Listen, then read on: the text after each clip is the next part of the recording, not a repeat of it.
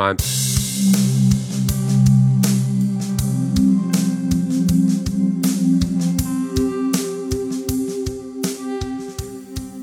Hallo und herzlich willkommen zum Podcast Arbeits- und Organisationspsychologie. Ich bin Armin Trost von der Hochschule Furtwangen. Schön, dass Sie da sind. Ich wünsche viel Spaß beim Zuhören und zahlreiche neue Einblicke.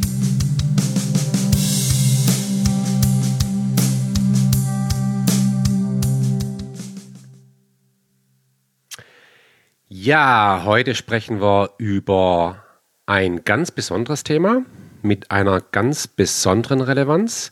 Wir bewegen uns ja nach wie vor auf der Ebene der Person und beschäftigen uns mit der Frage, wie kann man Verhalten und Erleben erklären durch Eigenschaften der Person.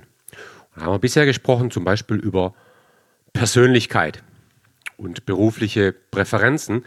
Heute sprechen wir über Intelligenz und etwas über Kreativität, aber der wesentliche Teil dieser Episode wird sich mit dem Thema Intelligenz beschäftigen.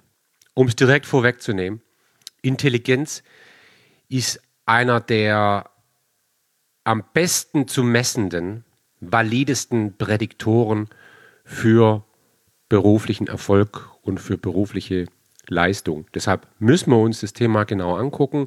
Ist eigentlich auch keine Domäne der Arbeits- und Organisationspsychologie, sondern gehört auch in die Kategorie der differenziellen Psychologie. Aber wir kommen um dieses Thema nicht herum. Das ist insofern auch besonders relevant, weil wir haben ja schon hundertmal bisher jetzt eine Differenzierung angeschaut in Bezug auf die Art der Aufgaben, der Mitarbeiterinnen und Mitarbeiter und haben da eine Differenzierung immer wieder betrachtet, nämlich dass der Aufgabensicherheit bzw. Aufgabenunsicherheit. Wir haben ja Aufgaben, die haben eine sehr hohe Aufgabensicherheit, das sind die Prozesse klar, das sind die Ergebnisse klar, wir nennen die häufig auch repetitive oder standardisierte Aufgaben. Da braucht es Intelligenz eigentlich nur, um die Aufgabe zu erlernen ja, die Fähigkeit, sich anzueignen, diese Aufgabe zu leisten. Wichtiger ist Intelligenz bei Aufgaben mit hoher Aufgabenunsicherheit.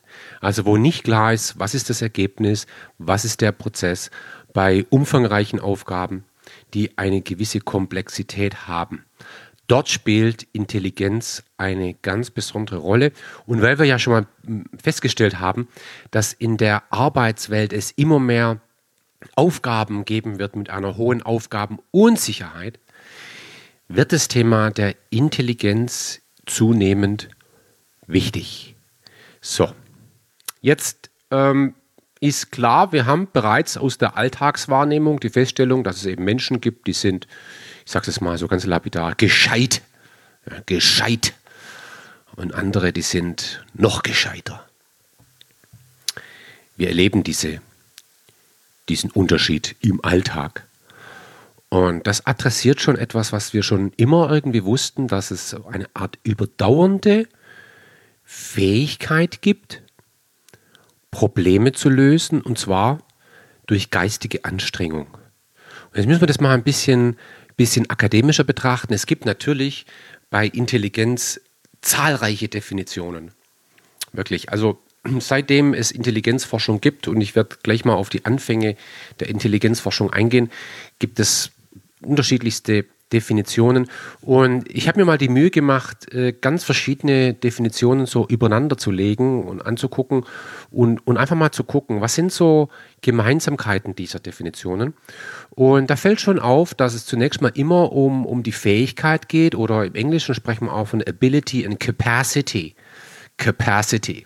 Kapazität. Das sagen wir im Deutschen gar nicht so. Also die Fähigkeit für Denken, rationales Denken. Das ist etwas, was ganz häufig auftaucht. Denkfähigkeit. Rationale Denkfähigkeit.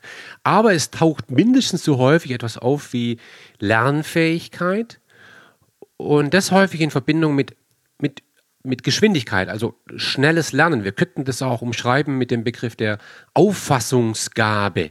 Ja, etwas schnell zu kognitiv begreifen zu können.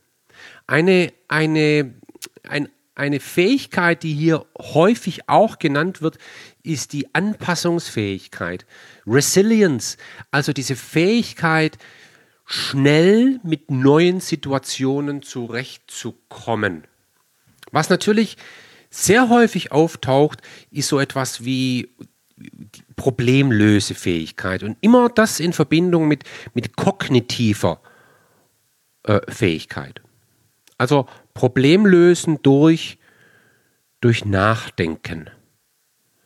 Analytisches, konzeptionelles, schlussfolgerndes Denken. Ich will das jetzt mal so in dieser Schwammigkeit mal so stehen lassen, weil also die Definition für Intelligenz gibt es nicht. Aber ich glaube, wenn man das mal so umschreibt, dann kriegt man so ein Gefühl, äh, worum es da geht. Es gab mal einen Wissenschaftler namens Boring, Boring, wie, wie langweilig, Boring, der hat eine sehr operative oder operationale Definition gebracht. Ist eigentlich auch ganz witzig. Kann man sich auch mal merken. Der hat nämlich gesagt, Intelligenz ist das, was der Intelligenztest misst. Das kann man, kann man so auch sehen. Ist das Problem der Validität schon mal gelöst? Ja? Ich messe etwas und ich nenne es Intelligenz. Ganz einfach. Intelligenz ist das, was der Intelligenztest misst. Finde ich eigentlich ganz schön smart irgendwie. Naja. So. Gehen wir mal in die Anfänge der Intelligenzforschung. Gibt es noch gar nicht so lang. Als relativ betrachtet jetzt. Aber wenn man sich mit Intelligenzforschung beschäftigt, dann kommt man um meinen Namen nicht herum. Das ist Alfred Binet, ein französischer Psychologe, der im frühen 20. Jahrhundert, also ungefähr vor, vor ungefähr 100 Jahren, ja, äh, einen Auftrag bekommen hat von der französischen Regierung, doch mal zu schauen, ob man irgendwie die geistige Entwicklung von Kindern irgendwie äh, ermitteln kann messen kann. Es geht also um die Intelligenzentwicklung bei Kindern. Und jetzt ist der Alfred Binet hergegangen, hat was ziemlich Einfaches gemacht eigentlich. Der hat gesagt, okay, naja, also wir wissen ja, Kinder äh, unterscheiden sich in ihrer Intelligenz abhängig vom Alter. Muss so sein. So, ein sechsjähriges Kind kann vermutlich mehr als ein fünfjähriges Kind. Und jetzt ist er einfach hergegangen und hat verschiedene Altersgruppen definiert. Und zwar in der, in der, in der, der kindlichen Entwicklung. So, und hat dann pro Altersgruppe immer so, so sechs Aufgaben entwickelt, von denen er festgestellt hat, das ist etwas, was zum Beispiel ein Fünfjähriger können muss. Oder dann haben wir sechs Aufgaben, die muss ein Sechsjähriger können. Hier haben wir sechs Aufgaben, die muss ein Siebenjähriger können. Und das waren Echt, also schöne Aufgaben. Also das sind zum Teil einfach so Sachen wie zeige auf diesen Gegenstand oder fass dich an die Nase oder sprech mir folgende fünf Zahlen nach oder folgende drei Zahlen. Ähm, oder auf verschiedenen Bildern. Auf welchem Bild ist ein Haus? Also das sind wirklich ganz einfache Aufgaben und hat er eben festgestellt, naja, es gibt eben Aufgaben, die können Fünfjährige und Vierjährige noch nicht. Da gibt es Aufgaben, die können die Sechsjährigen und die Fünfjährigen noch nicht. So, und, und dann hat er diese Aufgaben letztendlich entwickelt und konnte dann sozusagen feststellen, wie ist das, und das ist jetzt ein schöner Begriff, Intelligenzalter. Ja, das Intelligenzalter. Also wenn ein Kind zum Beispiel alle sechs Aufgaben lösen konnte, die man einem Fünfjährigen zumuten kann, dann hat das Kind ein Intelligenzalter von fünf. Ja? So, wenn ein Kind alle sechs Aufgaben eines Fünfjährigen lösen kann, aber nur die Hälfte der Aufgaben, die ein sechsjähriges Kind lösen müsste, nur die Hälfte, dann ist das Intelligenzalter 5,5. Also 5 ja, plus die Hälfte von 6 und 5,5. Und ähm, das wurde dann erweitert durch, durch Stanford, der gesagt hat, ja, jetzt könnte man doch eigentlich hergehen und das Intelligenzalter einfach äh, durch das, durch das äh, biologische Alter teilen. Also wenn jetzt ein Kind zum Beispiel ein Intelligenzalter hat von 5,5, wie, wie gerade beschrieben, und das Kind ist aber erst 5, dann teilen wir jetzt einfach 5,5 durch 5, dann kommt 1,1 raus. Und wenn man das mal 100 nimmt, dann kommt 110 raus. Und siehe da, jetzt haben wir etwas, was man als Intelligenzquotient bezeichnet. Das ist auch ein wichtiger Begriff. EQ, ja, Intelligenzquotient, ist nichts anderes als, als das Intelligenzalter, was ja die kognitive Leistungsfähigkeit beschreibt, geteilt durch das Lebensalter, das biologische Alter.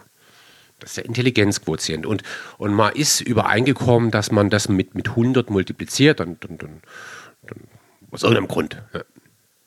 Und heute sind wir an dem Punkt, dass Intelligenztests im Grunde so äh, entwickelt wurden, dass der Mittelwert einer Population, also der Menschen, 100 beträgt. Ja? Das heißt also, dein Intelligenzalter entspricht deinem Lebensalter. 100. 100 ist der Durchschnitt bei den Menschen. Das ist der eine Wert, den man wissen muss. Der andere Wert, den man jetzt hier wissen muss, ist die Standardabweichung. Und die beträgt bei Intelligenztests üblicherweise 15 Jetzt, was bedeutet das? Standardabweichung. Standardabweichung beschreibt im Grund ähm, die Wurzel aus der quadrierten mittleren Abweichung. Was ist das jetzt? Ja, äh, ganz einfach. Also es geht, äh, die Standardabweichung beschreibt, inwieweit eine Verteilung um den Mittelwert streut. So kann man das vielleicht ganz pragmatisch sagen. Was bedeutet das jetzt 15? 15. Das kann man sich so spontan schwer vorstellen. Aber, aber es wird relativ schnell klar, wenn man sich einfach mal vor Augen führt, dass, das, dass, dass die Intelligenz normal verteilt ist. Das ist so. Das ist so. Intelligenz ist eine Variable, die sich ergibt aus der Kombination sehr vieler voneinander unabhängiger, zufälliger Faktoren und dann ergibt sich immer eine Normalverteilung, eine so diese glockenförmige Verteilung. Und wie gesagt, da ist die Mitte 100 und jetzt kann man mal die Standardabweichung hernehmen und mal von der, vom Mittelwert 15 abziehen, also eine Standardabweichung, dann sind wir bei 85 auf der einen Seite. Man kann auch die 15 hinzuzählen, dann sind wir bei 115. Und in diesem Range von 85 bis 115 bewegen sich so roundabout zwei Drittel aller Fälle. Das muss man einmal verstanden haben. Ja? Zwei Drittel aller Fälle bewegen sich in dem Bereich zwischen Mittelwert minus eine Standardabweichung bis Mittelwert plus eine Standardabweichung. Was heißt das jetzt? Also wenn jetzt zum Beispiel jemand ein IQ hat von 115, das ist exakt der Wert 100 plus 15. Wenn jemand also 115 IQ hat, dann wissen wir, es gibt, es gibt noch ein Sechstel, also die Hälfte von einem Drittel, die besser sind als 115. Ja? Und es gibt ein Sechstel, also die Hälfte von einem Drittel, die schlechter sind als 85. Ja, also wenn man jetzt bei 115 ist, dann weiß man, es gibt nur noch ein Sechstel der Population, die sind noch intelligenter. Und jetzt kann man interpretieren, ob das gut ist. weiß ich, es gibt nur noch ein Sechstel, die besser sind. So, so geht das. Ja? Und wenn man sich jetzt so diese Intelligenztests anguckt, kann man sich ja mal so ein bisschen vor Augen führen, gibt es eben ganz verschiedene Aufgaben, also so was weiß ich, Bilder ergänzen oder bei unterschiedlichen Motiven Ähnlichkeiten erkennen, Zusammenhänge erkennen. Ein, ein absoluter Klassiker sind zum Beispiel äh, Zahlen merken oder, oder noch schöner Zahlenergänzung. Ja, um vielleicht einmal ein Beispiel zu nennen, äh, ganz, ganz einfache äh, Aufgabe wäre jetzt zum Beispiel, äh, also ich, ich sage jetzt ein paar Zahlen, ja, und Sie müssen dann ergänzen, welche Zahl jetzt kommen müsste als nächstes. Ja, also machen wir es einfach mal, ja. Zwei, vier, sechs, und was kommt jetzt? Pferd. okay, schlecht. Nächste Aufgabe. Oder, also, eins, drei, 6. Was kommt jetzt? 1, 3, 6. So, was muss man jetzt machen können? Also man muss wissen, okay, jetzt muss ich eine Hypothese entwickeln. 1, 3, 6. Ich, okay, ja, 1, 3, das ist der Unterschied von 2. Von 3 zu 6 ist 3. Dann müsste zur nächsten Zahl eine Differenz von 4 kommen. Das heißt 1, 3, 6. Jetzt müsste die 10 kommen. Ah, genau. Oder Beispiel 3, 5, 8, 13, 21. Das ist jetzt für Sie als Zuhörer schwer, weil Sie müssen jetzt nämlich neben der Hypothesenentwicklung auch noch die Zahlen sich merken. Insofern ist das jetzt verfälscht natürlich. Sie müssen sich jetzt die Zahlen merken, was auch schon eine ähm, intelligente Leistung ist. Deshalb sage ich es nochmal. 3, 5, 8, 13, 21. Ja, wer jetzt nachdenkt, der wird festgestellt haben, aha, eine Zahl ist immer die Summe aus den zwei vorausgegangenen. 3 plus 5 ist 8, 5 plus 8 ist 13, 8 plus 13 ist 21. Dann kommt als nächstes also 13 plus 21 sind 34. Genau, richtig. Das war jetzt schon mal ein bisschen schwieriger. Ja, machen wir die nächste. 6, 13, 29, 63. Was kommt jetzt? Schwierig.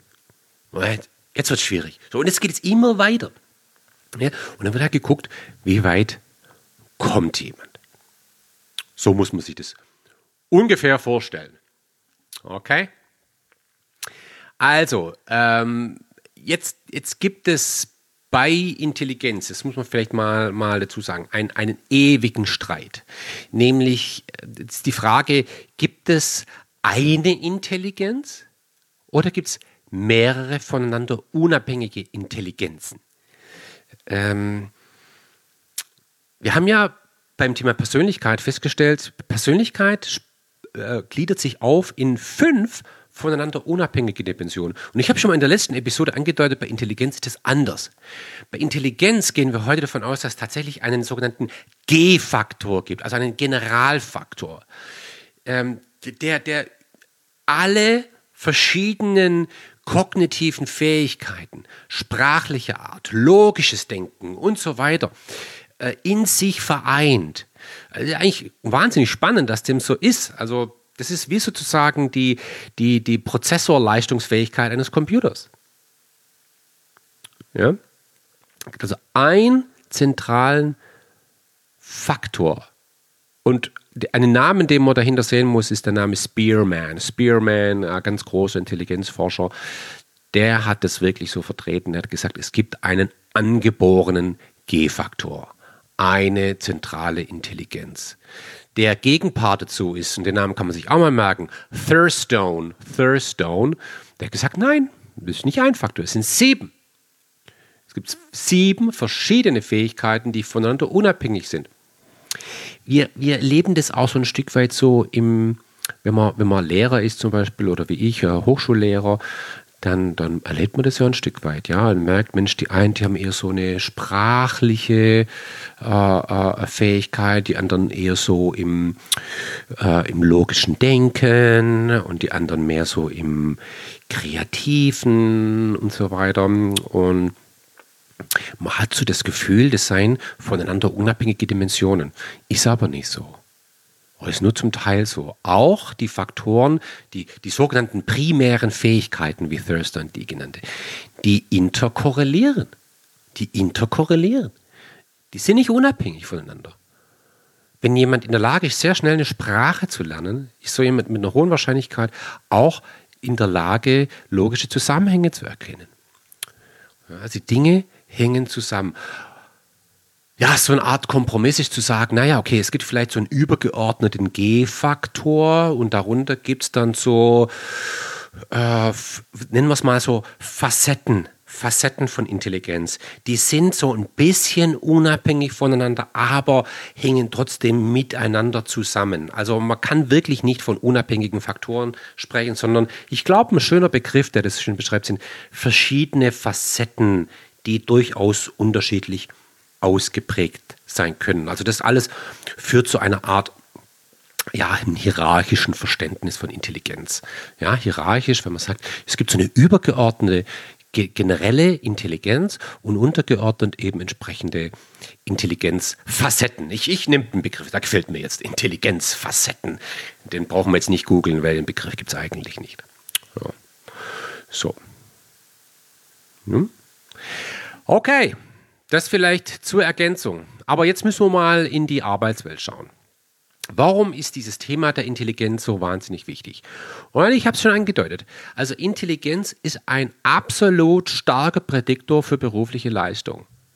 Es gibt da äh, Meta-Analysen, ich nenne immer Meta-Analysen. Das sind halt, Meta-Analysen sind schön, weil bei Meta-Analysen werden ja ganz viele verschiedene Einzelstudien herangezogen und die werden alle sozusagen in eine Analyse reingequetscht und dann wird da mal ordentlich gewrungen und destilliert und am Ende guckt man, was kommt eigentlich insgesamt raus? Was ist so alles insgesamt zusammengenommen? Was wissen wir jetzt eigentlich? Und wenn man diese ganzen Studien, die es so gibt zum Zusammenhang zwischen Intelligenz und beruflicher Leistung, wenn die halt zusammennimmt, und mal guckt, was wissen wir jetzt insgesamt, dann kommt eine sagenhafte Korrelation raus von zwischen Punkt 5 und Punkt 6. Das ist gigantisch. Gigantisch ist es. Ja. Wir können wirklich sagen, Intelligenz ist der Faktor schlechthin. Und dieser Zusammenhang ist umso höher, desto umso höher die Komplexität der Aufgabe ist. Das habe ich schon angedeutet im Zusammenhang Aufgabenunsicherheit. Also bei hochkomplexen Aufgaben ist, ist Intelligenz im Grunde der, der, der Faktor, der, der äh, Leistung erklärt. Ja. Also die Aufgabenart ist hier wieder so eine Art Moderatorvariable. Also umso höher die Komplexität, Aufgabenunsicherheit, desto höher ist der Zusammenhang zwischen Intelligenz und beruflicher Leistung. Ich habe neulich mal eine Studie gelesen, die ja großartig. Also man hat ja diese Studien in unterschiedlichen Settings untersucht, äh, durchgeführt. Und eine Studie, die hat es mal analysiert bei Soldaten. Und die, diese Studie kam zu dem Ergebnis, dass ein zusätzlicher IQ-Punkt bringt ein 15% geringeres Sterberisiko im Krieg. Also, wenn man zwei Soldaten hat, äh, der eine Soldat hat eine Intelligenz von 112 und der andere hat eine Intelligenz von 113. Also der eine hat einen Intelligenzpunkt mehr als der andere dann ist die Wahrscheinlichkeit, dass der mit 112 stirbt, 15% höher als die vom 113. Ja, fast ein bisschen makaber, wenn man das mal so analytisch betrachtet. Trotzdem eine schöne Studie. Ja. So. Ähm, ja, wir werden das Thema Intelligenz natürlich nochmal betrachten im Zusammenhang mit Personalauswahl. Ähm, will an der Stelle wirklich jetzt nur mal auch die, die ähm, die akademische Grundlage von Intelligenz vermitteln. Ähm, dem nicht genug. Also ich muss es an der Stelle was ergänzen. Ja, weil, also ich habe jetzt mehrmals gesagt, Intelligenz, es ist ein Faktor, ja, ein einziger Faktor, anders als bei Persönlichkeit, wo wir fünf Faktoren haben. In der Zwischenzeit ist man da sich gar nicht mehr so, so ganz einig. Und was ist da los? Also, wenn man sich die Intelligenzforschung anschaut, dann stellt man fest, dass das immer, dass man immer irgendwie versucht hat, so, so Problem, kognitive Problemlöseaufgaben darzubieten. Ja? Also so Beispiele, wie ich es genannt habe, zum Beispiel Zahlenergänzung, ähm, Gemeinsamkeiten erkennen und so weiter und so fort. Und ist ja klar, da geht es immer irgendwie um kognitive Problemlösefähigkeit. Kombination, logisches Denken, Vorstellungsvermögen und so weiter und so fort. Ja, das ist sehr konzeptionell. Und es ist es natürlich richtig, wenn man hergeht und sagt, okay, aber das spiegelt doch nur ein Teil der Wahrheit wider. Weil eine andere, einen anderen Teil der Wahrheit, der wahnsinnig schwer zu messen ist, der wurde hier historisch komplett ausgeklammert.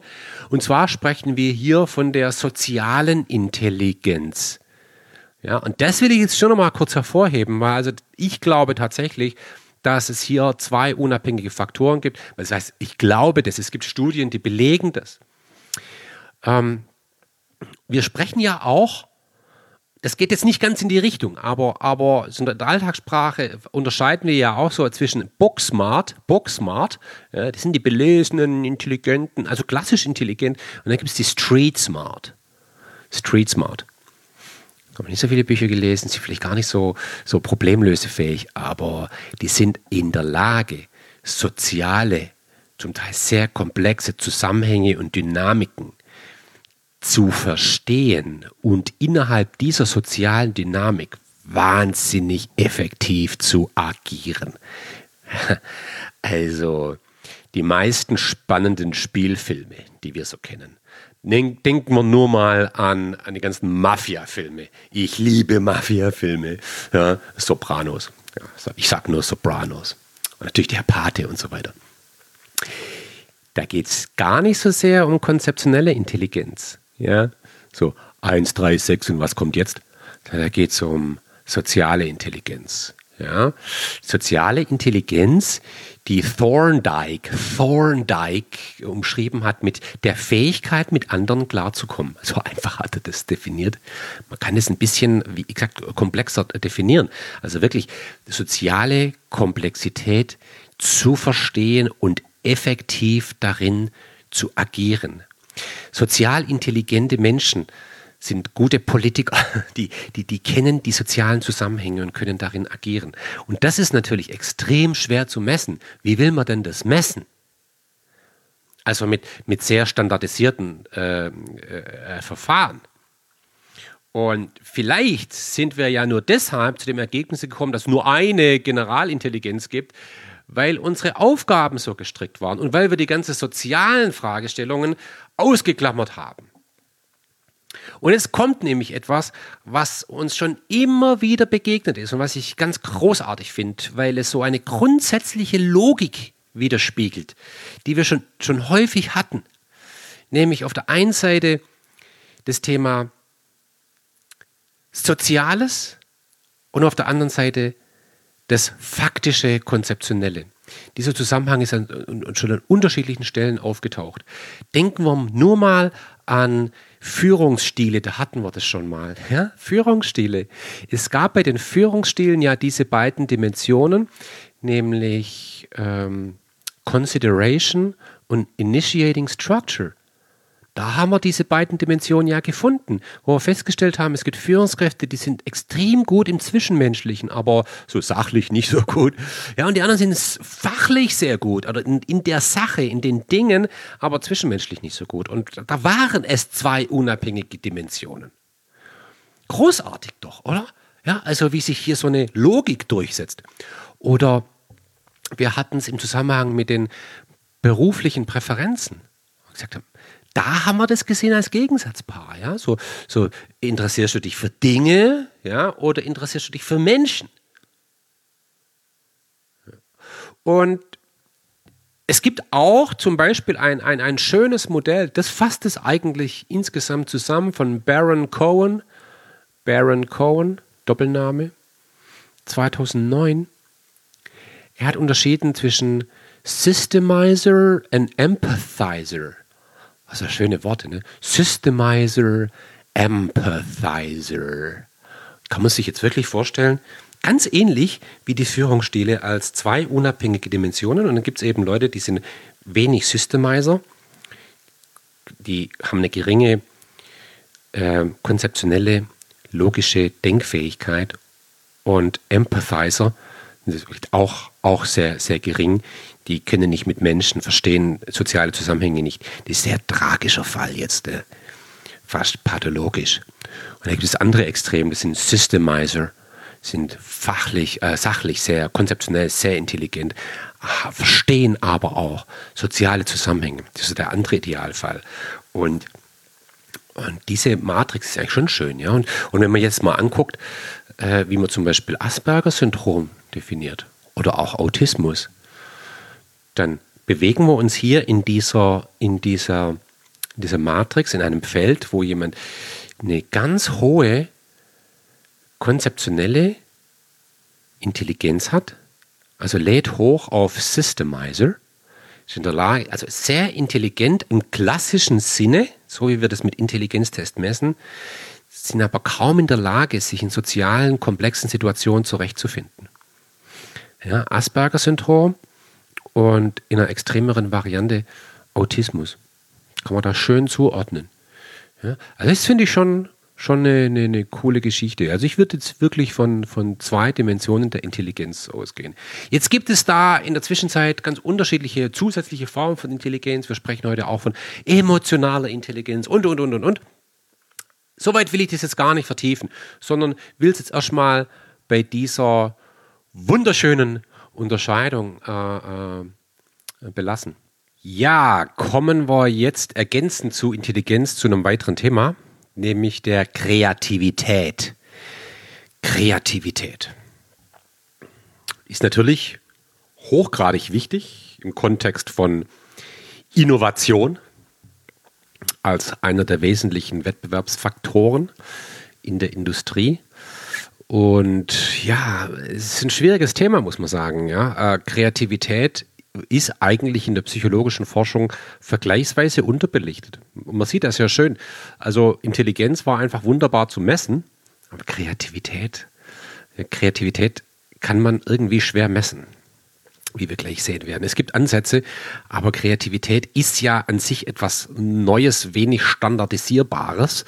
Und äh, deshalb taten wir Psychologen uns darin immer irgendwie ein bisschen schwer und hatten das ein Stück weit ausgeklammert.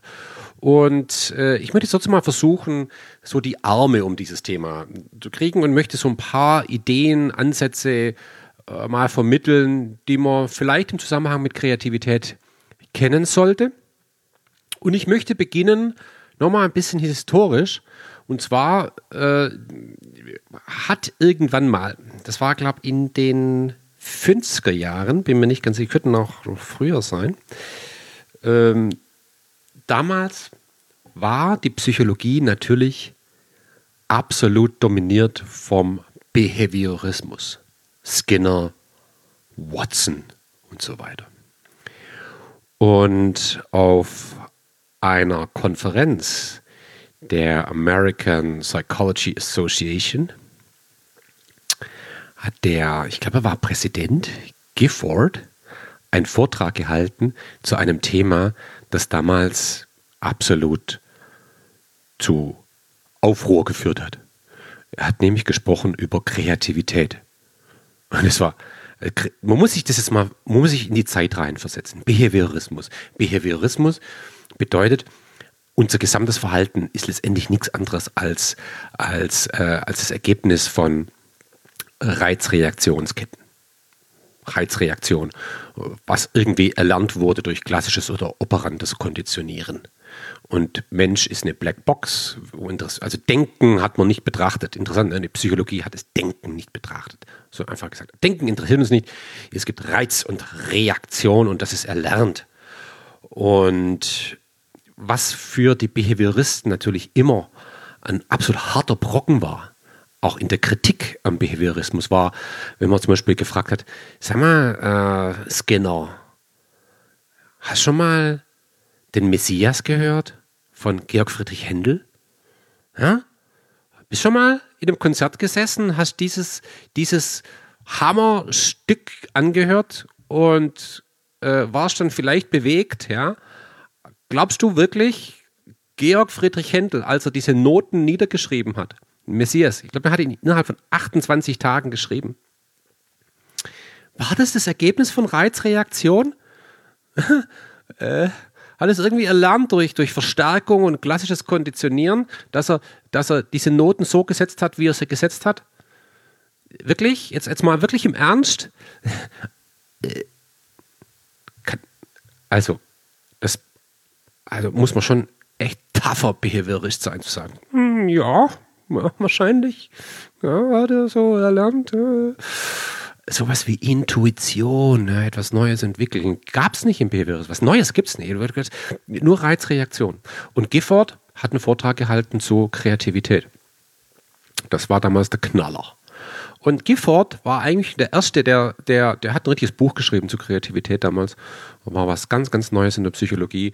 Und warum ist Gifford so wichtig? Warum muss man auf Gifford eingehen? Weil Gifford äh, als einer der Ersten versucht hat, Kreativität irgendwie zu fassen. Und was übrig geblieben ist, ist auf jeden Fall seine Betrachtung von, was bezeichnen wir eigentlich als Kreativität. Ich habe es schon angedeutet, Kreativität ist objektiv schwer zu fassen. Das liegt am Konstrukt selbst.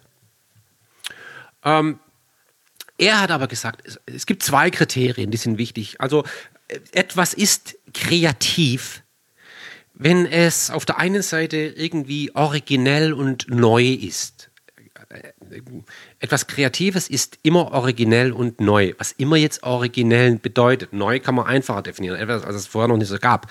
Aber Originalität, so Einzigartigkeit, also das ist so das eine. Originalität oder, oder Neuigkeit. Auf der anderen Seite hat er aber ganz klar das Kriterium hervorgebracht, zu sagen, es muss, es muss angemessen sein und in irgendeiner Form relevant oder nützlich. Es muss jemanden in irgendeiner Form berühren, bewegen. Was immer das jetzt bedeutet.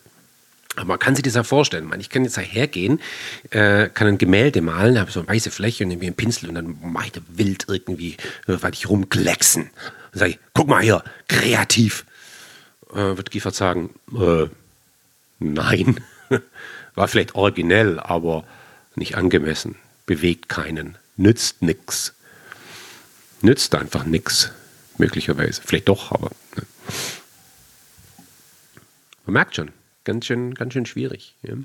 Einfacher wurde das dann, wenn man sich überlegt hat, wie man jetzt vielleicht Kreativität doch irgendwie messen könnte. Und, und bei der Betrachtung der Messbarkeit von Kreativität äh, spielt vor allem das Kriterium der Originalität eine, eine besondere Rolle. Was man hier kennen sollte im Zusammenhang mit Kreativität, ist der TTCT, TTCT, Torrance Test of Creative Thinking. Ja, Torrance Test of Creative Thinking.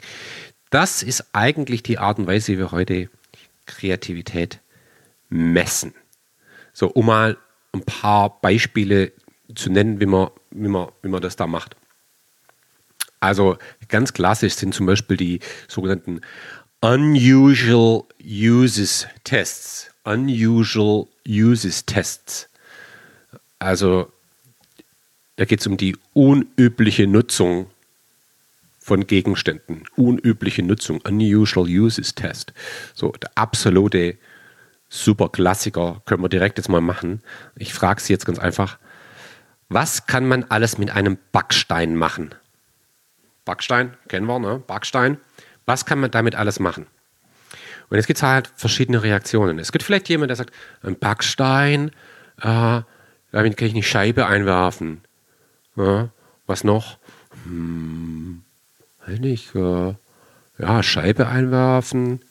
Scheibe einwerfen, was noch? Äh, ja, Scheibe einwerfen. Jetzt fällt mir aber auch nichts mehr ein. So, Scheibe einwerfen. Okay, mal sagen, das war jetzt nicht sehr kreativ. Aber da gibt es andere, die sagen, ey, Backstein, ich kann tausend Dinge machen. Du kannst ja Löcher reinbohren und eine, eine, Flöte draus machen. Du kannst es zum Beispiel als, als Art Bettflasche, äh, als Wärmespeicher verwenden. Ne? Du kannst vorher aufheizen und dann, dann unter die Bettdecke legen. Du kannst es als Buchstütze für dein, dein Bücherregal verwenden. Du kannst einen Katzenständer draus machen. Du kannst auch eine Scheibe einwerfen. Äh, du kannst äh, tausend Dinge damit machen.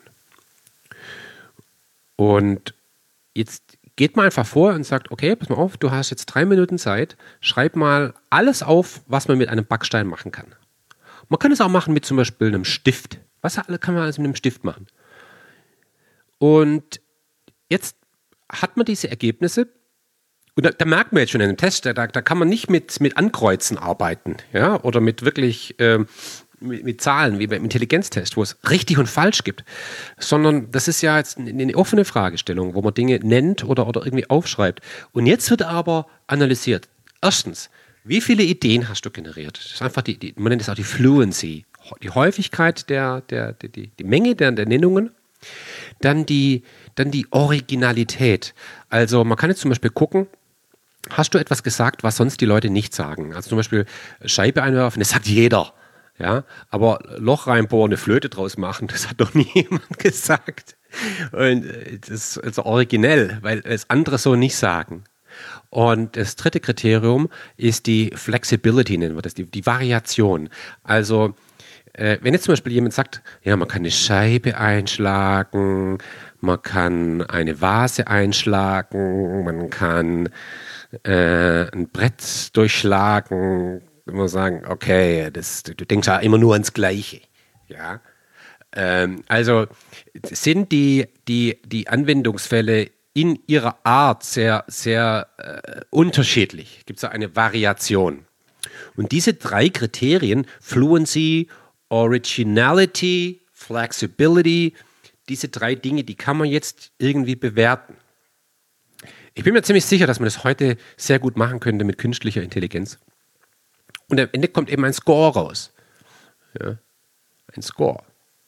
Man könnte auch, man könnte, das wird auch gemacht, in vielen Studien, wo es um Kreativität geht, man, man, man befragt einfach eine, eine Jury. Also äh, wenn die Kreativität zum Beispiel die, eine abhängige Variable ist in einer Studie und die Leute, die müssen irgendwas kreativ gestalten, dann, dann, ähm, dann fragt man eine Jury, wie kreativ ist das?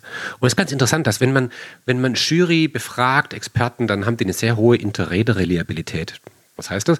Die sind sich in ihrem Urteil meistens einig. Oft ist gar nicht so richtig klar, wie kommen sie eigentlich zu ihrem Urteil, aber trotzdem sind sie sich irgendwie einig.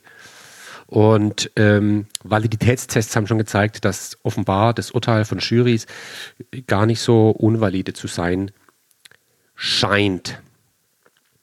Es gibt in dem Torrance Test of Creativity, äh, Creative Thinking, Torrance Test of Creative Thinking, natürlich auch andere Übungen, nicht nur den Backstein. Ähm, muss ich nennen, weil es ist herrlich.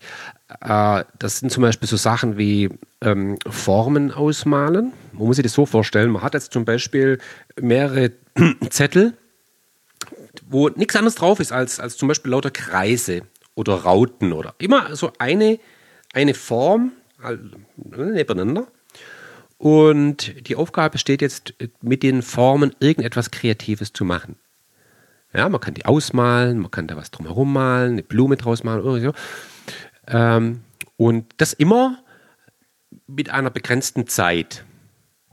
So. Und dann wird genau das Gleiche angeschaut. Also wie viele Kreise malst du aus, wie originell ist das, was du machst, wie unterschiedlich sind, dein, sind deine Ideen. Ja? Die einen, die malen dann ein Gesicht rein, die, einen, die anderen, die überschreiten sozusagen den Kreis, die machen dann Elefant draus, machen Ohren dran oder manche verbinden zwei Kreise und malen daraus dann von mir aus ein Fahrrad, ein Motorrad. So, also das ist schon interessant, kann man, kann man, kann man machen. Also für Designer ist das schon eine, eine relativ verbreitete Möglichkeit, um Kreativität zu messen. Und äh, ich habe das auch schon mal in der Vorlesung gemacht. Es ist absolut erstaunlich, wie unterschiedlich da die, die Ergebnisse sind. Ja? So, Kreativität. Kreativität als unabhängige Variable. Lasst uns das jetzt mal anschauen. Kreativität, wie, wie, wie, womit korreliert das?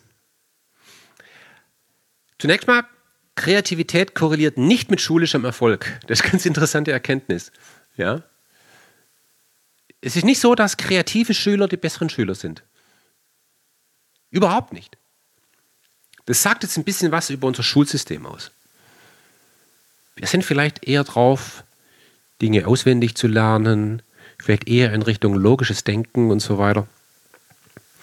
Kreativität kommt da nicht zum Tragen. Es ist eigentlich äh, tragisch.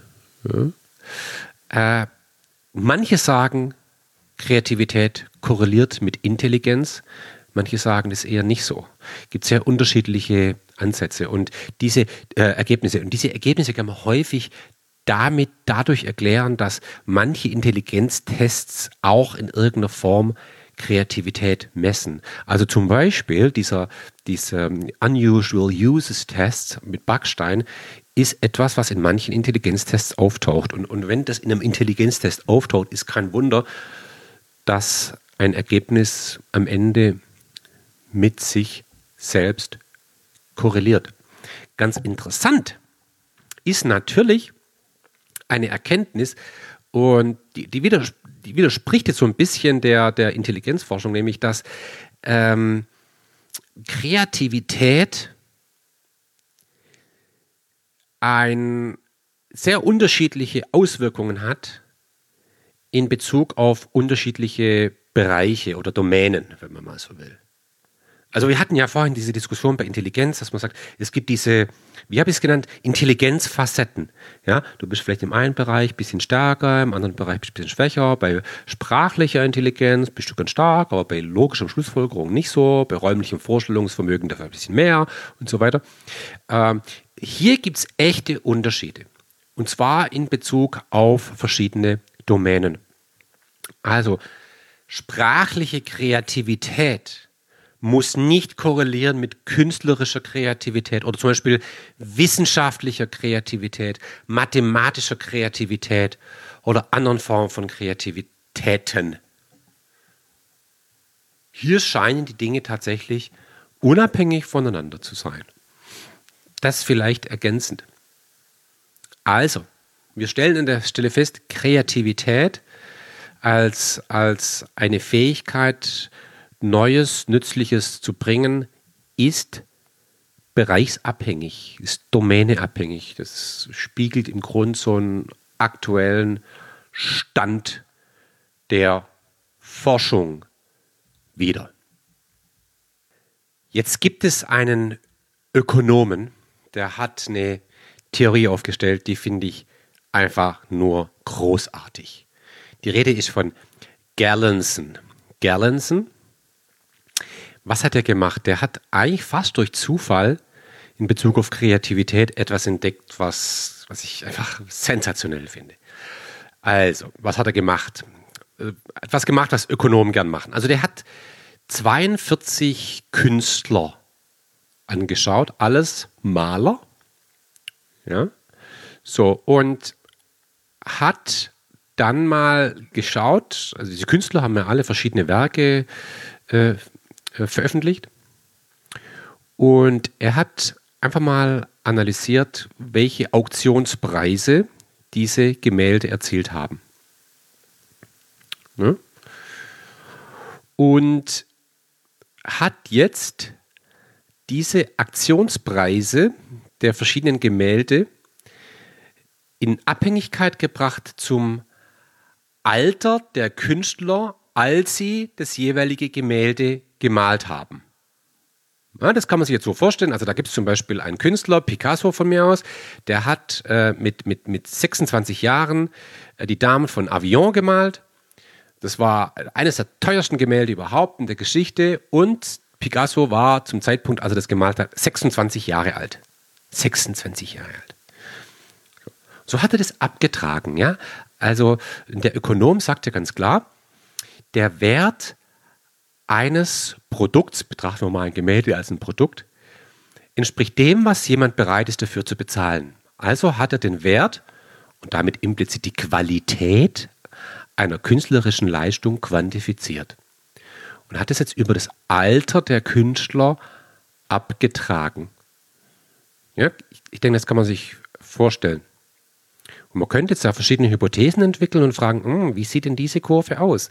Man könnte sich zum Beispiel vorstellen, dass man sagt, na ja, also wenn ein Künstler so ganz jung ist, sagen wir mal drei Jahre, dann erzielt er einen Wert von 1000 Euro und dann mit 20 äh, Millionen. Umso älter ein Künstler ist, desto mehr wert ist das Gemälde, das er oder sie gemalt hat.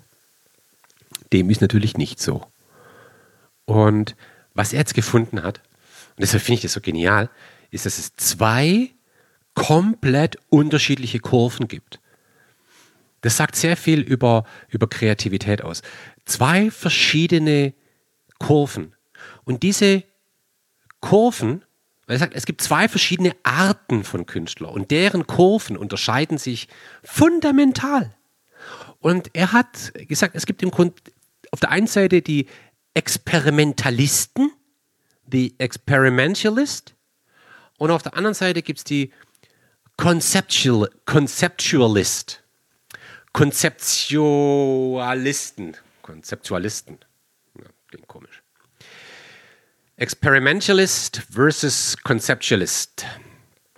So, und schauen wir uns die mal an. Also, auf der einen Seite haben wir die Conceptualist und ein klassisches Beispiel dafür nannte er Picasso tatsächlich. Picasso hat in ganz jungen Jahren Gemälde erstellt, die Höchstpreise erzielt haben. Und bei vielen anderen Picassos, also vergleichbaren Künstlern, war das ähnlich. Also die sind sehr schnell, haben die einen absoluten Peak erreicht ihrer Kreativität und dann ging es wieder abwärts. Während, und das sind die Conceptualist, während die Experimentalist, die, die gehen ganz anders vor. Bei denen entwickelt sich sozusagen die, die Leistung die Wertigkeit ihrer Arbeit über das Lebensalter hinweg immer mehr und die haben ihren Peak häufig im, im, im, im mittleren, höheren Alter. Also Pablo Picasso war ein Beispiel für Conceptualist, während zum Beispiel Paul Cézanne ein absoluter Experimentalist war der hat immer wieder versucht und, und, verändert und optimiert und hat immer an seinen Werken gefuddelt und gemacht und ausprobiert und, und hat sich so ganz, ganz langsam zu seinem Peak hochgearbeitet. Und, und, und, und das teuerste Gemälde, das Cézanne äh, produziert hat, hat er gemalt im Alter von 67 Jahren. 60 Prozent aller seiner Gemälde, äh, äh, 60 Prozent des Werts seiner Gemälde wurde erstellt, äh, als er älter war als 50. Also es gibt, es wirklich, gibt diese, diese beiden Arten. Oder anderes Beispiel, äh, äh F. Scott Fitzgerald, der hat ja äh, The Great Gatsby geschrieben. Ähm, da war er 29. Muss man sich mal vorstellen. Ne? 29 hat er The Great Gatsby geschrieben. Ähm, ganz klarer Conceptualist. Während zum Beispiel Mark Twain, der hat äh, die Abenteuer von Huckleberry Finn hat er mit 50 veröffentlicht. Und jetzt hat er sich, warum ist das so interessant hier? Weil das sehr viel zu tun hat mit, mit, den, mit der Person selbst. Und darüber reden wir hier ja. Das heißt, wenn wir jetzt über Kreativität sprechen, ist ein Mensch kreativ, ja oder nein, dann ist es eigentlich falsch gefragt. Es geht nicht um Ja oder Nein. Gut, darum geht es auch. Oder inwiefern bist du kreativ? Es geht auch um die Frage, bist du ein Experimentalist oder ein Conceptualist? Weil die haben eine unterschiedliche Form von Kreativität in sich. Ganz wunderbar hat es neulich einer aufgegriffen, Malcolm Gladwell, ähm, in einem Podcast, den ich wirklich empfehlen kann hat er das aufgegriffen und das mal verdeutlicht an, an zwei anderen Künstlern aus dem Bereich der Musik. Und zwar hat es verdeutlicht an einem Stück, das im Grunde jeder kennt, wurde, wurde geschrieben von Leonard Cohen. Und das Stück heißt Halleluja. Ja, kennt man. Halleluja, Halleluja. Kennt man. Jeder von uns schon tausendmal gehört. Die Geschichte dieses Lieds ist sensationell. Leonard Cohen hat, ist mit diesem Lied nie erfolgreich geworden, weil er nie es geschafft hat, dieses Stück, das er selber geschrieben hat, so zu interpretieren, dass es wirklich gut war. Es musste kopiert werden von zwei weiteren Künstlern, John Cale und dann später von Buckley, damit es irgendwann mal berühmt wurde. Er selber hat das Stück nie fertig gemacht, so richtig. Und er ist an dem Stück verzweifelt. Der hat fünf Jahre an dem Stück geschrieben. Fünf Jahre. Hat immer wieder was dran verändert und optimiert und, und, und, und, und. und. Das Stück, hatte irgendwann mal einen Songtext, der war 16 Seiten lang und hat immer wieder was dran geschraubt und gemacht und, und war im Grunde eine Art Perfektionist, der nie, vielleicht auch nie fertig werden wollte. Und das ist ganz ähnlich bei, bei, bei Paul Cézanne. beispielsweise. Oder, oder, oder ganz wunderbares Beispiel, Marcel Proust. Marcel Proust, ähm, auf der Suche nach der verlorenen Zeit. Der, der, hat der Jahre dran rumgeschraubt. Und, und als, als er die Druckfahne bekommen hat vom Verlag, dann hat er die Druckfahne genommen und hat im Grunde das Buch nochmal neu geschrieben. Und immer wieder, immer wieder. Ich meine, hochgradig kreativ, aber nie fertig.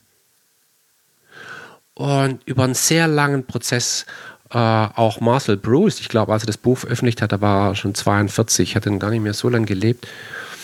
Ja, also anders als, als Fitzgerald, Great Gatsby, 29. Und Leonard Cohen hat irgendwann mit Bob Dylan getroffen. Und die haben sich in Paris getroffen, die haben sich gegenseitig sehr, sehr geschätzt gegenseitig. Und da hat Leonard Cohen so wird es überliefert, Bob Dylan gefragt, sag mal, Bob, äh, wie lange hast du eigentlich gebraucht für das wunderbar, eigentlich wunderbare Stück I and I? Da muss Bob Dylan gesagt haben, irgendwie so, uh, well, it took me 16 minutes. 16 Minuten. Er hat in 16 Minuten dieses Stück mal kurz runtergeschrieben. Leonard Cohen hat gesagt, ich habe zwei Jahre für Halleluja gebraucht. Hat er gelogen. Fünf Jahre waren es. Fünf Jahre. So, das sind verschiedene Formen von Kreativität. Finde ich schön, diese, diese Unterscheidung. Ja. Ähm, wir werden diese, diese Entwicklung von Leistungsfähigkeit auch in der nächsten Episode nochmal anschauen, gerade im Zusammenhang mit den Themen Talent und, und Potenzial. Ne? Ja, komme ich abschließend zu einem Punkt, den man im Zusammenhang mit Kreativität wirklich betrachten muss.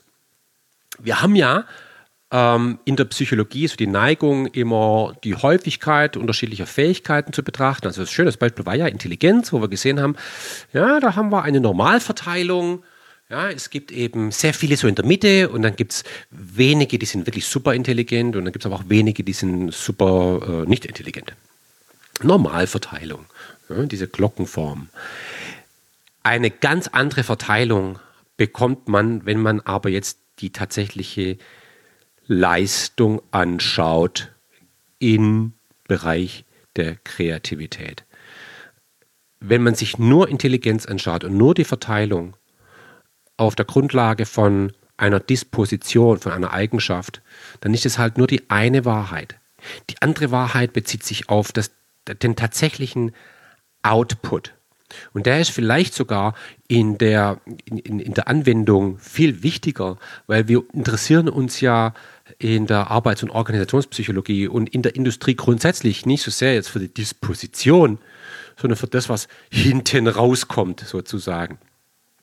Und da muss ich ein paar Sätze dazu sagen, weil hier gibt es Zusammenhänge, die sind super, super, super wichtig und werden in der Praxis zu häufig ignoriert.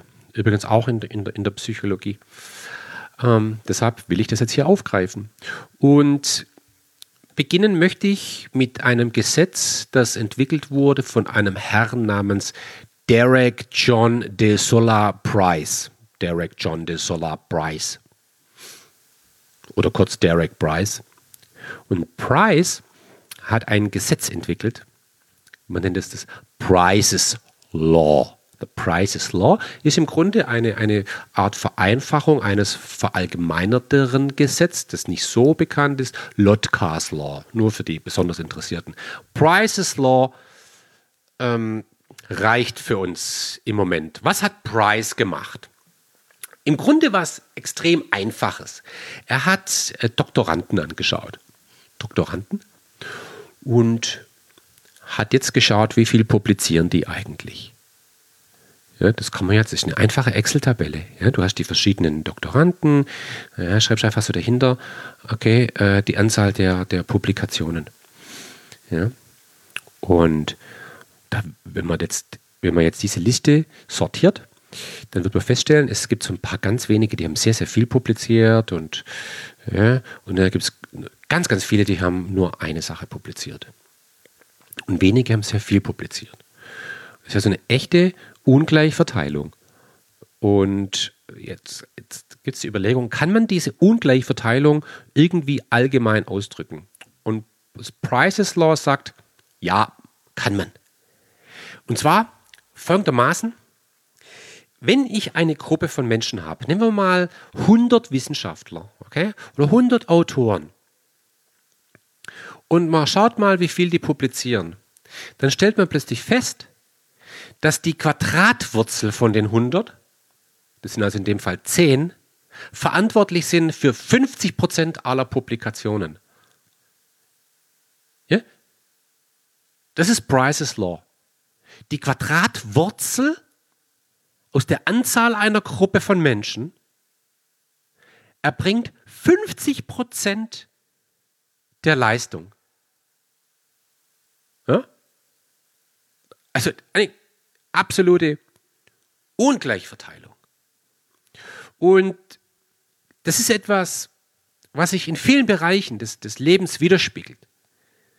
Dass ein erheblicher Teil kreativer, ich muss sagen anerkannter Leistung erbracht wird von einer absoluten Minderheit.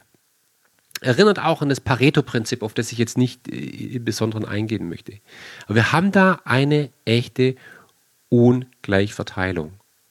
Man kann das Prices Law aus verschiedenerlei Gründen, auf die ich jetzt nicht eingehen möchte, nicht so eins zu eins auf, auf Unternehmen so, so, so übertragen. Äh, man kann jetzt zum Beispiel nicht hergehen und sagen, naja, bei, bei 10.000 Softwareentwicklern sind 100 für 50 Prozent der Software verantwortlich oder für den Wert der Software. Das wäre etwas vereinfacht. Äh, vielleicht warum? Bei Prices Law war es so, da hatten wir ein, eine Art additives Setting. Wir haben ja über, über diese Gruppenkonstellationen mal gesprochen im Zusammenhang mit äh, Arbeiten in Gruppen. Und bei Prices Law war das ein arbeitsteiliges, additives Setting. Ich meine, da hat jeder Autor für sich gearbeitet. Das ist in Unternehmen nicht so. Da haben wir interdependente Aufgaben. Also das ist schon ein Punkt, warum man das so nicht übertragen kann. Aber was man auf jeden Fall sagen kann, ist, dass auch in Unternehmen letztendlich ein erheblicher Teil der kreativen Leistung auf eine, auf eine kleinere Gruppe von Menschen zurückzuführen ist. Das ist eine ganz wichtige Feststellung. Ja? Bill Gates hat mal, ich glaube, es war in den 90ern gesagt, nimm zwölf Leute aus Microsoft raus und die gesamte Firma wird eine meaningless company, eine bedeutungslose Firma. Zwölf.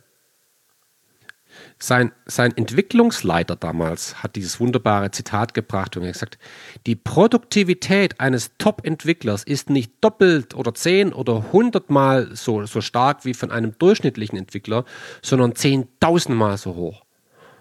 Also wirklich betont, es gibt im kreativen Kontext immer eine gewisse Minderheit, die im Wesentlichen für die Gesamtleistung äh, verantwortlich ist. Ob hier immer das Prices Law gilt, das, das, das, das würde ich echt bezweifeln. Aber, aber diese, diese wirkliche Ungleichverteilung ist Fakt. Und diese Ungleichverteilung, die, die ergibt sich häufig auch aus, aus, einer, aus einer zeitlichen Entwicklung heraus. Also, was bedeutet es? Wenn du zum Beispiel auf YouTube schon sehr, sehr viele Follower hast, sagen wir mal, du hast 100.000 Subscriber, die nächsten 100.000 ist extrem einfach. Aber für jemanden, der überhaupt keinen Subscriber hat oder nur 10, dann auf 100.000 zu kommen, ist extrem schwierig. Das heißt, wir haben in allen kreativen Domänen eine Entwicklung, wo, wo der oder diejenige, der oder die schon sehr erfolgreich ist, eine höhere Wahrscheinlichkeit hat, noch erfolgreicher zu sein, als diejenigen, die nicht erfolgreich sind. Und das ist eine ganz wichtige Dynamik, die man verstehen muss bei, bei, beim Thema Kreativität. Und äh, ganz wunderbar äh, zusammengefasst wurde das vor 2000 Jahren. Ja, richtig gehört und wurde schon mal beschrieben in der Bibel. Und zwar im Matthäus Evangelium Kapitel 25 Vers 14 folgende. Die Rede ist vom Matthäus-Prinzip. Das ist so großartig. Ich, und ich muss jetzt wirklich aus der Bibel vorlesen. musste ich jetzt kurz suchen, wo meine Bibel ist, aber ich wusste, ich habe eine. Und ich wollte schon immer mal was in der Bibel vorlesen. Ich fühle mich jetzt auch so ein bisschen wie im Konfirmationsunterricht. Aber das mache ich jetzt. So viel Zeit muss sein. Jetzt lese ich eine Geschichte aus der Bibel vor, weil die ist so sensationell. Also, es geht los. Gleich wie ein Mensch, der über Land zog, rief seine Knechte und tat ihnen seine Güter aus. Und einem gab er fünf Zentner, dem anderen zwei, dem dritten einen, einem jeden nach seinem Vermögen, und zog bald hinweg. Da ging er hin, der fünf Zentner empfangen hatte, und, behandel und handelte mit ihnen und gewann andere fünf Zentner. Desgleichen der zwei Zentner empfangen hatte, gewann auch zwei andere. Der aber einen empfangen hatte, ging hin und machte eine Grube in die Erde und verbarg seines Herrn Geld. Über eine lange Zeit kam der Herr dieser Knechte und hielt Rechenschaft mit ihnen. Da trat herzu, der fünf Zentner empfangen hatte, und legte andere fünf Zentner dar und sprach, Herr, du hast mir fünf Zentner ausgetan, siehe da, ich habe damit andere fünf Zentner gewonnen.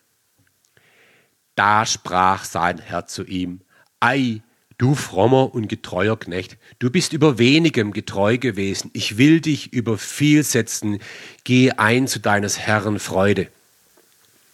So, man sieht hier, es gab schon damals das jährliche Mitarbeitergespräch. Das war eins.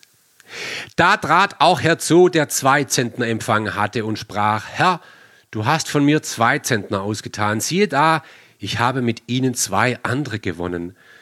Sein Herr sprach zu ihm, Ei, du frommer und getreuer Knecht, du bist über wenigem getreu gewesen, ich will dich über viel setzen, geh ein zu deines Herrn Freude.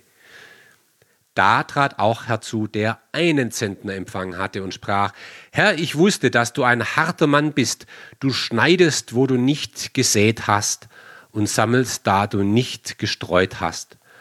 Und fürchtete mich, ging hin und verbarg deinen Zentner in die Erde. Siehe, da hast du das deine. Sein Herr aber antwortete und sprach zu ihm, Du Schalk und fauler Knecht, wusstest du, dass ich schneide, da ich nicht gesät habe, und sammle, da ich nicht gestreut habe? Du solltest, so solltest du mein Geld zu den Wechslern getan haben, und wenn ich gekommen wäre, hätte ich das meine zu mir genommen mit Zinsen. Darum nehmt von ihm den Zentner und gebt es dem, der zehn Zentner hat. Denn wer da hat, dem wird gegeben und er wird die Fülle haben. Wer aber nicht hat, dem wird auch, was er hat, genommen werden. Und den unnützen Knecht werft in die Finsternis hinaus, da wird sein Heulen und Zähneklappen. So, das war jetzt aus der Bibel. Und dieses Matthäus-Prinzip äh, bezieht sich genau auf diesen einen Satz. Denn wer da hat, dem wird gegeben werden und er wird die Fülle haben. Wer aber nicht hat, dem wird auch, was er hat, genommen werden. Um es ein bisschen unchristlicher auszudrücken. Ähm, Gunther Sachs hat es etwas profaner ausgedrückt, auf unchristliche Art und Weise und hat gesagt, der Teufel scheißt immer auf den größten Haufen. Ja, genau das Gleiche. Ja? Wer hat, dem wird gegeben, wer nichts hat, dem wird genommen. So, das ist das Matthäus-Prinzip. Und wir sehen das, wir haben das noch nie so gesehen wie jetzt im Bereich der, der, Social Media zum Beispiel. Wer bereits einen sehr guten Ruf hat, wer sehr viele Follower hat, der kriegt noch mehr und der, wer weniger, der kriegt immer weniger. Das ist eine Erklärung auch für Ungleichverteilung. Die hat möglicherweise ihre Ursache in Price's Law. Und das ist etwas, was man wirklich ähm, verstehen muss. Also nicht nur, was ist Kreativität, wie misst man Kreativität, welche Formen von Kreativität gibt es Gerlandsen, sondern was ist auch der Output der Kreativität und wie entwickelt sich Kreativität dann weiter. Und dabei will ich es jetzt belassen. Bedanke mich ganz herzlich fürs Zuhören und bis zum nächsten Mal.